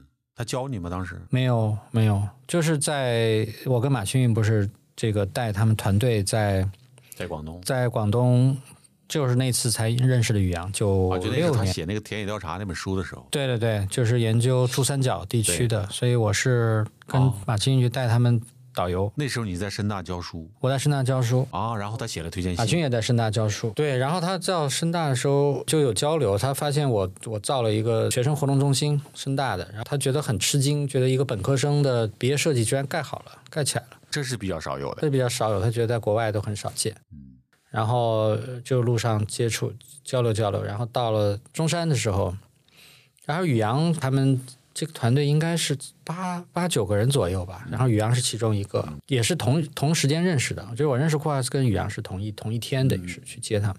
然后在中山逛的时候，就是有一天他在街上就问我说：“是你这个未来打算干嘛？”我说：“我是我是打算出国留学的。”然后他就问我申请了什么学校。我其实已经申请了学校了，只有一个常春藤的学校，什么这个 U Penn 啊，然后还有其他几个，还有。明尼苏达大学，然后还有小都他们读的学校，反正有好几个学校跟他讲了，然后他说我可以给你写个推荐信，我就很感谢哈。然后晚上睡觉，晚上酒店里我跟马清运在一间房间里，然后我就跟马俊把这事儿说，马俊说太好了，他说他给你写推荐信，你想去哪儿都行。他说赶紧换，把学校都换了。我说那好呀，那我就我就回去改，我就把这些学校就改了一轮。那其中包括 GSD，所以他对我这有恩德。这么多年，你们有一个好的联系吗？就是当中有一些联系，就是这几年比较少了。他年年事已高啊。他现在多大年龄？他现在至少也七十五了吧？是吧？我觉得应该有。那还在做设计吗？做啊，当然他现在几个合伙人可能发挥的作用越来越大。他因为他这个年纪大一些，但他还是保持很酷的一个状态。这个信为百姓啊！我跟他见了几次，还蛮有嗯蛮有批判性，我觉得挺有意思。他跟一般的老师，他不是那种传统意义上的那种大教授什么，就是对学生很关爱什么什么，他不是这样子的，他非常。像朋友敏锐的，不是像朋友一样，他是非常实际的。从你刚才对丹麦人的判断，你想荷兰人，他其实荷兰人以前就有很厉害的商业头脑。推荐我，我觉得是一个像种子一样的作用吧。他觉得，哎，看看这样一个人到了美国学习以后会变成什么样。我觉得他抱有这样一种心态。然后我到了美国，在学校的时候，他宇昂的那个项目他已经完成了，就是关于珠三角的啊。他下一个课题是关于 shopping。和非洲就这么两个主题，这些题目一般在建筑学传统的建筑学院里不会去背，大家会去去研究这种事情，所以他是比较离经叛道的。这个研究又不是做设计，就是他不像别的老师，国外老师到了 Harvard 就是带一个研究组，十二个人。啊，他也是带十二个人，但是一般带十二个人，比如说你是个著名建筑师，你肯定是做一个题目啊，比如说现在也是这样啊，一直到现在都是这样啊，你带一个本国的课题去，或者有趣的别的国家课题去，然后带十二个学生做这个设计。他不做设计，他的就是做 research，就是做研究。那其实跟其他的组一样，你也要报名，报名以后他面试，然后他选十二个人。所以我一去学校一看，他也在这个这个招兵买马哈，然后我也报了名。啊，我就是好奇去看一看，然后我自己心里当然知道，他这个研究，我觉得也蛮有兴趣的啊，所以我有一点就是说，但是我自己其实是一个是一个对设计很重视的人，也有其他老师的选择，我反正是想多一个选择嘛，嗯，其他老师我看的是我能选到谁的课，所以也报了他的课，然后他就面试我了，面试我的时候，他一看啊。他说太好了，你你也来了是吧？他说我要感谢他。然后他说，不过我对你的判断，我觉得你是一个 design driven，就是你是一个由设计驱动的人。然后你的英语还不够好，你刚来，这个你知道吗？我这个组第一不做设计，第二。要写很多文字，我要写 paper，以后要出书啊！你看到宇阳他们这这上面都是后面要写好多的文字，所以你基本上要有一个 native speaker，要像类似像这样的，以后才呃要有大量的阅读，大量的这个，又不是你这个最爱的设计，你你自己想清楚要不要来。然后他其实在劝劝退我啊，对，他没有直说，你完成不了他的工作，这没说两句话，直接把这个跟我讲了。他说我也很高兴看你在这儿，然后以后看你这个成长啊什么的。后来给他写了 email。我不来了，我听你的，我还是还是走我的路啊！我是第三追问，嗯，他说好，很好，他说这个你，我觉得你就是应该选择是正确的啊，你选的是正确的，就是我推荐了你，呃，然后这个来了，但是你你不到我这儿来。后来想，他说的非常好，因为我当时才刚去嘛，对吧？我本科毕业也就也就才三年，那是九九七年的时候，九七年的时候。对，二十五二十五岁，这个人生的历练，包括对自己的这个判断，不是那么冷静。我觉得，哎，这个他给我写推荐信的，我怎么着我也要去，我有点要。这个是中国人的思维。对，中绝对中国人思维要有，也有点捧场的意思，也有点就是说报答的意思。对，然后也有一点，就是说，哎，他很有名气，我这不否认，他很有名气，我要蹭上去。啊，对，这这肯定是不怕说出来，就是这样的。但是他很清晰的帮我。帮我看清我自己是需要什么，是适宜做什么。我觉得这件事儿是我这个跟他推荐我一样，是让我非常感激的一件一件事情。对他是过来人，我当中，他跟我以前的公司美国那公司 KPF 合作过一次，就是哦别看他是个独立事务所啊，然后有一次在美国有一个很巨大的竞赛，一个 competition，就是联合国大厦这个区域的。呃，开发和改造，当时有开发商，就是然后包括跟纽约市政府合作，要把要把这个联合国旁边的这个几块地，呃，综合做一个开发。当时报名的这些团队都必须是三家事务所合作，都挺大腕儿的。然后也要跟就是这个事务所要跟纽约的一个事务所结联合，所以当时都是一些强强组合。那么我们事务所参加的就是就是 OMA，就是库哈斯这个公司，加上日本的伊东丰雄，嗯，然后加上呃纽约的 KPF，就这三个组合。这个活儿呢也让公司里很兴奋，就是可以跟这样的这个世界上的明星事务所一起一起一起合作，而且这两个还到纽约来，因为也要看场地啊，然后开会啊什么的。就有一次就在在公司里边碰到了，一块儿上厕所。老库说：“他说他没想到我在这儿。他说你来了多久了？你在这儿工作呀？”我说：“我这个已经在这儿工作了，我当时忘了，反正是两年还是三年了。”然后他很逗，他说：“I'm working here too。”我在公司挺逗的，对，嗯。这这个你这段经历真是这太挺挺逗的啊。还有一次在荷兰，那个就是有一个中国中国展览嘛，中就是对中国建筑师还有艺术艺术的一个展览，叫 N N A I 办的展览，中国很多艺建艺术家、建筑师都去了，还有服装设计师，都一个整体的展览。然后那次在鹿特丹对对中国的这些来访的建筑师还挺招待的，就是招待了一些参观活动，包括到老库的事务所去参观。他还曾经邀我，就是知道我在以前在 KPF 做过嘛，他那时候在做央视，嗯，他曾经邀我去参加央视的项目，就是到他们公司去工作。我当时就是快回国的时候，开快回国创业的时候，大概是零三年那个时候，在北京开会碰到他，然后他说：“你打算回国开业的话，你有没有兴趣到北京来工作？就是参加这个中央电视台的项目。”结果我给我给回了，因为当时我想的就是，我对我我当时想的就是到这个上海来开业，已经在别的公司工作。虽然他是一个大牌儿建筑师，也是我很喜欢的建筑师，可是这个我是想到江南来，想到上海来，所以对当时的愿望很强烈。他给我这个 offer，我也呃，你就像当时他你他面试你的，时候回了，去了。我们后来就互相回，最后一次回是就是园博园的项目，就南京园博园。南京园博园就是最早业主。就祥宁还没开始策划这一大堆事儿的时候，它里面有一个特别巨大的矿坑，就是那个矿坑花园，啊、要找建筑师，就是一个单体建筑，一个很特别的，就是以前的那个矿山挖挖很深嘛，这个里面到底做什么？要一个很厉害的建筑师 hold 住。然后南京园博园的甲方我认识啊，但是说跑到上海来找我，然后就是说你认识什么这个国际知名的哈，就拿过普利兹克奖的这个建筑师推荐一下。如果是普利兹克奖的或者是院士呢？都不用投标啊，就是可以直接做的。当然，我们是觉得有一些国际声望的，就更有轰动效应。当然这么跟我讲，然后我觉得这种这么特异的这种地形，我就觉得找老库还挺合，适的。挺难得的。我就跟他联系了，联系的他也有兴趣，有兴趣就在就北京见了个面，就把我把甲方也带去，在北京见了个面聊了一下，然后他还真的对这项目有兴趣，然后他让他的香港公司研究这个事儿，结果香港公司不愿意做，还有这事儿我感觉他就是已经并不是对整个公司有全面的哦，呃，想干嘛干嘛了，因为他也有合伙人，香港公司有合伙人，就是香港公司的这个，他们觉得人员安排，或者说是中国的这种业主以后付钱，或者总之报不报价之类的，体现这种犹豫的状态啊。然后北京见了一面，当时两边感觉还不错，就回去就是说要让香港公司报价，结果香港公司回了这个事儿，所以他也觉得比较遗憾，但这事儿就是没合作成，这个大概是真挺好的，是挺酷的事对，大概四五年前的事儿，对，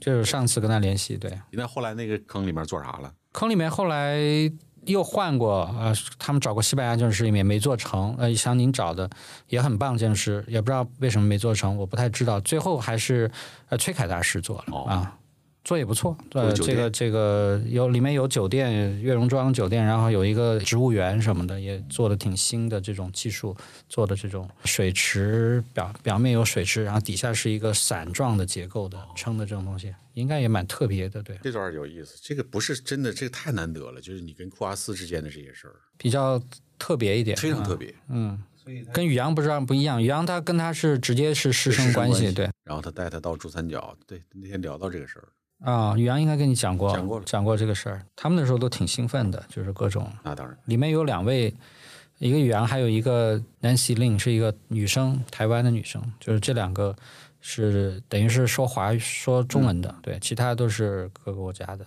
嗯。所以小杜谈到过，就是库阿斯他们在珠三角写的这本书，对他们去深圳是有一一定作用的。有，对他们叫都市实践嘛。对，somehow 如果他觉得有跟库瓦斯有这种关联，那一定是跟这个都市里的这种实践，对吧？有有一种关系，对，挖掘这种呃野生的都市里的野生状态，而不是被规划好的。对。嗯，那在中国别的城市里很难有这种对野生的一种提取和和推广。对那深圳的应该比较，对，这是我对他们他们的理解。不过说到底，我确实在这方面不是我所擅长。我看到这些话题很兴奋，可是我自己做设计呢，呃，不是都市实践这个方向上，就是说对这个都市性、城市性这个社会都市里的这些野生生活状态，这不是我最感兴趣的。还是山水宁静。我我还是我还是想把那个山水观，就是这种跟自然的这种关系，还有心里面内心的这种东西带到带到公共建筑里面去啊。未来你有一个，比如我们说对未来有一个大的设想，你希望做一个什么样的项目？我们现在有一个就有点有一点像一个小版本的一种综合性的，嗯，一种一种理想。我们现在在做那个徐汇区有个公园叫康健园我知道，啊，你知道对，你知道康健园对就是市市区里还挺大的一个，有十万平方米，有十公十公顷，真的有十公顷。它比旁边那些桂林公园啊，比一般的那些呃这个就昆山公园都大得多。边，对再往那边走就到那个上师大还是什么市啊，对对对，是就是那儿，就是那儿啊，那片那个公园挺大的一个面积，然后我们现在做整体的改造设计。包括景观，还有里面的所有的建筑，所以它让我有机会可以有一个体系性的一个，啊，因为是因为上海这个现在张斌哈、他们就做很多驿站什么的，对这也挺很很棒的一个实践的一个线索，就是把上海这个江啊、河呀、串联起来。串联起来，正好里面提供这些点状的附属设施，而且是系列性的、体系性的。他已经在做这个工作嘛，而且做的也挺棒的。然后我我现在这个机会大概是，我觉得上海的公园也是个特色，就公园里面是成片的，不是线，而是一个一个面，大面积的，而且这个这个体系从上海开埠之后就就开始了。其实，因为上海的建筑的话，你说石库门对吧？是是是是传统的那个庭院跟西方的这种 townhouse 这的某某一种融合啊，就是出来这么一个新的形制。上海的公园的话，也是中国比较早的这种公园，因为公园这个概念是西方来的。嗯，呃，但是到了上海之后，又会跟园林、公共所谓公共园林就是公园嘛，跟这个是这个事情，就是所以所以中国这个词儿“公园”倒不是 park。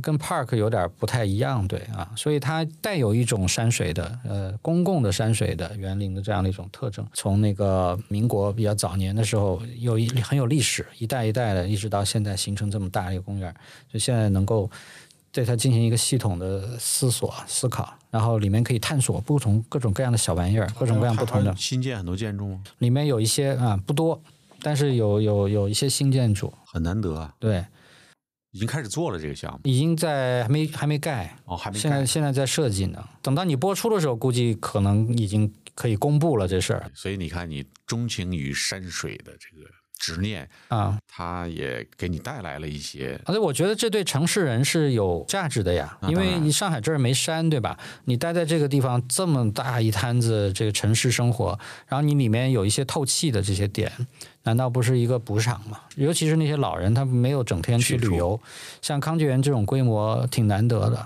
我真不知道它这么大。啊，它里面有有山，有不同的景观，还有堆的山什么的，那这得整个两三年、啊。还要想怎么把年轻人引进来。对，其实公园公园类的地产对，这两年非常火，公园类的啊，就是公园周圈做公园里公园里，的商业项目这两年火。嗯，对对对，你比如有什么一尺花园什么的，它不是，啊它是噱头。你比如素然做的那个 Inter Park，它服装店、集合店，它叫在公园。嗯然后成都有一个女孩子做了一个叫原野的项目，嗯她就是在天府那边南头那个新区的一个公园停车场的地下，他做了一些商业，改的也非常漂亮。嗯。现在的年轻人特别愿意去公园里面玩儿，嗯，这有点西方的这个传统，拿个毯子去公园坐那吃吃喝喝对对对对，所以说那个地方可以往这方面有个引领，绝对的，因为你在公园里头又不扰民，你有一些商这新零售的项目，然后把吃喝跟它结合起来，那会挺好的。因为上海的公园难得啊，像你刚才讲的，对对，需要政府开发这个运营机制啊，就允许他们的这种，你刚才说的这种民间的一些有文艺色彩的这些这个店啊，这些业态能够引进来。你如果说你要吸引年轻人进来，那你就一定要有这些业态，对，是。你适合公园业态的东西。其实我们的业主很想，他们很期期望能够做到这样。个区里的项目吗？区里项目，徐汇区的绿容局的项目，对，绿化就是这公园就是他们的资产嘛。但你的设计已经完成大半了嘛？呃，方案现在大部分做做好了，但是你没有你考虑到商业的部分了吗？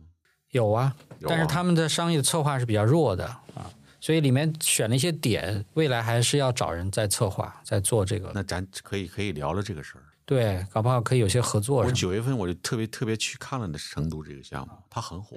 他们有没有推文什么的？有啊，那你发给我，我可以转给这个可以啊徐汇的领导。看一看。他对唯一的问题是什么呢？因为成都很大，对这个项目在新区里面，它周围都是居民，然后呢，它没什么人来。如果他还要在城宽窄巷子什么城市嗯三三三那个太古里这一带，那是太太成功了。他现在就是有这个问题，但你那个田林的问题、康健这个问题，就是一个老龄化。对但是康健这个地方又靠着漕河泾，对，其实年轻人不少，不少。但是只是年轻人就下班就跑了嘛。对你像游戏公司阿里、腾讯对很多，那边很多呀。对那如果你的设计结合起周边这些生态，你看你谈到这儿，我有兴奋点，啊，就我对商业是有兴奋点，对对对，我对建筑也敏感的，所以我给你个建议，这个你要把商业可能你作为一个重点，你可能商业策划你可能就激活了那一带。是的，是的，嗯，米哈游他的办公楼不也就在那儿吗？漕宝路边上那个，嗯这很近啊。我现在是规划了一些空间，可以做这个商业啊，然后做展览啊，有多少平？做茶室啊，这合起来有几千平米吧，但是每一个点都不大，每个点比如说几百平、一两百平的，够了对，你要太大，它又变了。它都是一些点嘛，我知道有不同的点位，嗯，成都那个它是比较集中的一块儿啊是东区、西区，但东西区中间可能就离个几十米。对哦，这个挺好的，对，改天改天聊聊。可以啊，我们今天聊了两个半小时，非常感谢小峰百忙之中抽出时间来到我们的大画廊聊天，也很开心跟老郭大话连篇，谢 谢谢谢。呃，希望后面我们还有机会来再聊一点有意思的话题。肯定肯定。酒已备好，带着你的故事来吧。